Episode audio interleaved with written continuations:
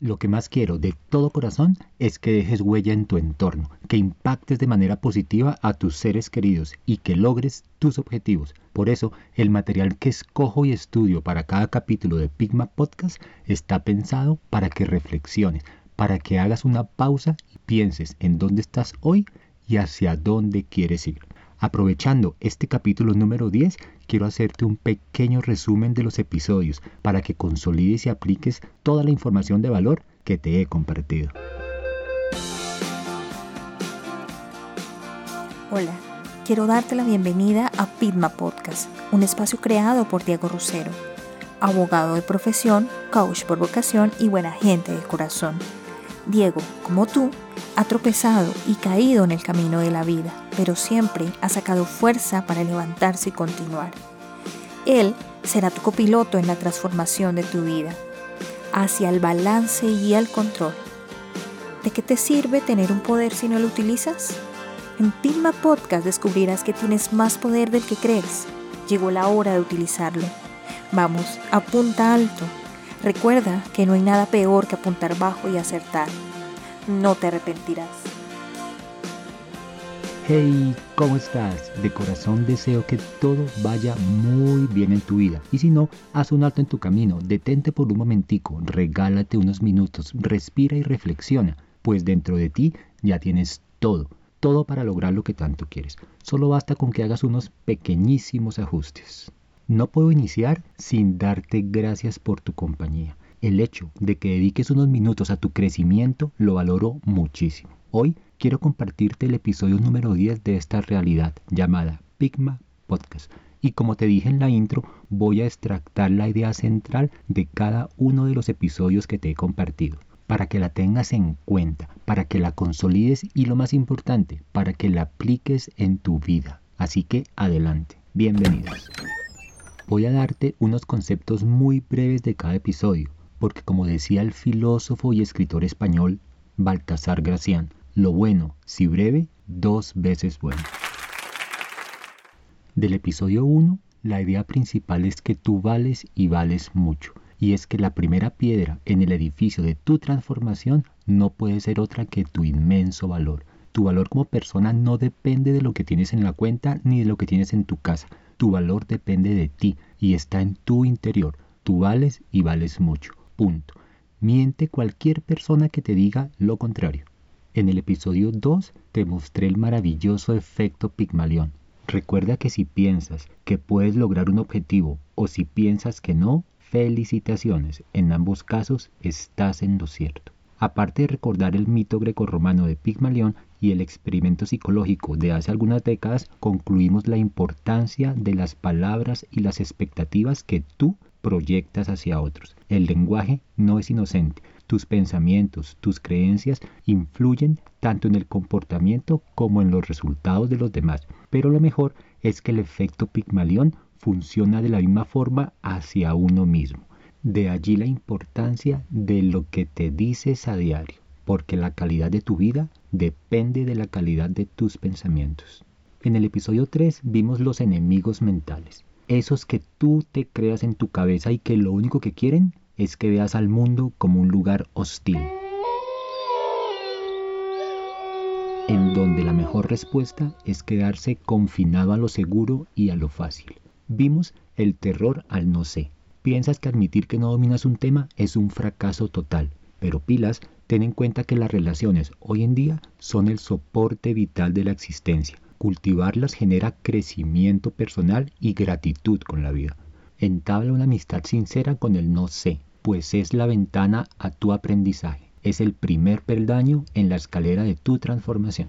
También analizamos el famosísimo orgullo, que es cuando piensas que pedir ayuda te hará ver como incapaz, incompetente o débil. Qué gran error. Vencer el orgullo es ampliar inmediatamente tu capacidad de acción. Cuando venzas el orgullo tendrás la oportunidad de darte a conocer y lo más importante, de dar a conocer tu mensaje y potencial. También vimos el ya lo sé. Crees que ya sabes lo suficiente de un tema y por lo tanto ya no tienes nada nuevo que aprender. Este enemigo viene acompañado de muchísima arrogancia Así que no te pongas techo, siempre habrá tiempo y espacio para crecer y desarrollar tu ser. ¿Y qué me dices del típico yo soy así? Justificas tu situación actual y lo que puedes llegar a ser por tu forma de ser. Y entonces recurres al típico así soy, así moriré. Y lo único que estás haciendo es cerrarte la puerta a cualquier posibilidad de aprendizaje y crecimiento. El yo soy así es una gran autoetiqueta que lo único que hace es hacerte daño. Y por último vimos el clásico temor al que dirán cuando piensas que eres incapaz de hacer algo y entonces prefieres pasar de agache y mantenerte cómodamente en un sitio donde no vas a crecer. En el capítulo 4 vimos el comportamiento de víctima y el del protagonista. Te comportas como una víctima cuando piensas que todo lo que te pasa se debe a factores externos, mis padres, mi jefe, mi pareja. También cuando dominas a la perfección el arte de la excusa y la justificación, o cuando en la noche te acuestas con angustia, inseguridad, frustración, tristeza, etc. Por el contrario, te comportas como un protagonista cuando tienes claro que te haces cargo de tus acciones y de sus consecuencias, cuando no le temes a la incertidumbre, pasas a la acción, pues sabes que desde la inacción todo seguirá igual, y en la noche al acostarte te acompañará el alivio, la tranquilidad, la seguridad o la paz. El capítulo quinto me encantó, pues en él te invito a que salgas de la trampa que te tiende la sociedad actual, con su modelo consumista o con su modelo victimista. Ambos se enfocan en hacer mucho o en tener mucho para que al final puedas ser feliz y alcanzar la tranquilidad. Pero ambos modelos tienen una característica en común, dejan en último lugar al ser, y un ser ignorado, un ser dejado al final, nunca se desarrolla. En el otro lado de la mesa está el modelo del protagonista, ser, hacer, tener. Aquí el orden de los factores sí es importante. El ser va en primer lugar. ¿Quién quieres ser? Una vez lo tengas definido, aparecerán tus objetivos y las metas a alcanzar. Ese será tu hacer, pues llegó la hora de alinear tus acciones y dirigirlas hacia esas metas. Y el resultado, es decir, el tener, será la consecuencia de realizar esas acciones totalmente alineadas con tu ser. En el episodio 6 te mostré que la vida está en constante cambio y que para diseñarla y afrontar al mundo tienes fundamentalmente dos caminos. El camino que se presenta como consecuencia de una urgencia, donde cambias porque el asunto ya es inminente, lo haces porque no tienes ninguna otra opción, donde el caos y el instinto son los que te mueven, donde no hay respuestas sino solo reacciones, y también el camino que se presenta como una reflexión. Aquí haces un alto en tu diario vivir, paras, te das un momento de respiro, analizas la situación, planeas el siguiente paso, planteas tus objetivos, metas a alcanzar y actúas. En el episodio 7 vimos los hábitos, esas pequeñas cosas que haces a diario y que se van acumulando en el tiempo y que al final se van a convertir en algo muy importante en tu vida, para bien o para mal. No subestimes nunca el poder de los pequeños pasos. Analiza la trayectoria de tus actos. ¿Estás mejorando o estás empeorando? Haz un alto en tu camino y mira la tendencia de tus comportamientos. En el episodio 8 vimos las reglas básicas y fáciles para definir los objetivos. La primera era hacer el objetivo alcanzable pero retador, es decir, que sea realizable y además defínelo en términos positivos. La segunda era que el objetivo fuera específico y temporizable. Ponle un límite de tiempo. Si no lo haces, lo más probable es que no lo logres. La tercera es hacerlo medible. Defínele las pruebas que te van a permitir saber si vas por buen camino. La cuarta era organizar tus recursos, saber con qué cuentas y con qué no al momento de iniciar tu viaje. Es hacer una matriz DOFA personal. Nota mental, hacer un episodio de Pigma Podcast sobre una matriz DOFA personal. La quinta es tener comportamiento proactivo. Tú y solo tú eres el protagonista para el logro de tu objetivo. La sexta es pilas con las consecuencias amplias. Vives en un mundo donde todos dependemos de todos. El logro de tus objetivos tendrá un efecto innegable en ti, pero también en quienes te rodean. Debes tenerlo en cuenta. Y la última es manos a la obra. Ejecuta tu plan de acción. Cuando defines los pasos hacia tu meta, le estás poniendo piernas a tu sueño. Establecer objetivos no es otra cosa que establecer prioridades y esa es la única manera de cambiar tu vida. Y así llegamos al episodio de la semana pasada, el número 9, el ABC de la gestión de emociones. Este lo debes tener fresquitico. La A es el acontecimiento activador. Cuando persigues tus objetivos es normal que aparezcan obstáculos. Ese obstáculo es el acontecimiento activador. Tiendes a creer que existe una relación directa entre el acontecimiento y tu emoción. Y pilas, no es así. Después de la A no sigue la C. Después de la A sigue la B.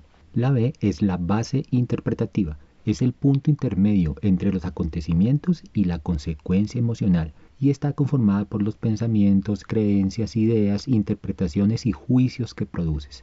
Esa interpretación no es otra cosa que tu diálogo interior, el cual o te fortalecerá o te debilitará. Y por último la C, las consecuencias emocionales. Estas consecuencias nacen en tus interpretaciones. No te afecta lo que te sucede, sino lo que te dices acerca de lo que te sucede. No te comas el cuento de la relación directa entre hechos y emociones. Pensar que el acontecimiento produce de forma automática la consecuencia emocional es un error y el gran enemigo de tu crecimiento personal. Listo el resumen. De cada episodio extraje lo principal. Así te será más fácil digerirlo y aplicarlo. Recuerda que si quieres profundizar en uno de los temas, solo tienes que ir al respectivo episodio. Solo te tomará 10 minuticos. No tienes excusa. Si es la primera vez que me visitas, este episodio te servirá de guía para que puedas luego ir y profundizar el tema de tu interés. Si te gustó el contenido de este podcast, suscríbete y compártelo con tus conocidos y en tus redes sociales. Será la forma más sencilla de llevarle un mensaje de valor que seguro le va a impactar de forma positiva a un ser querido que no le esté pasando bien o que quiere tener claridad en temas de crecimiento personal. También te espero en mi página web www.diegorosero.com.co, un espacio creado con mucho cariño para escucharte y ayudarte. Y recuerda, apunta alto, que no hay nada más peligroso que apuntar bajo y acertar. Hasta la próxima.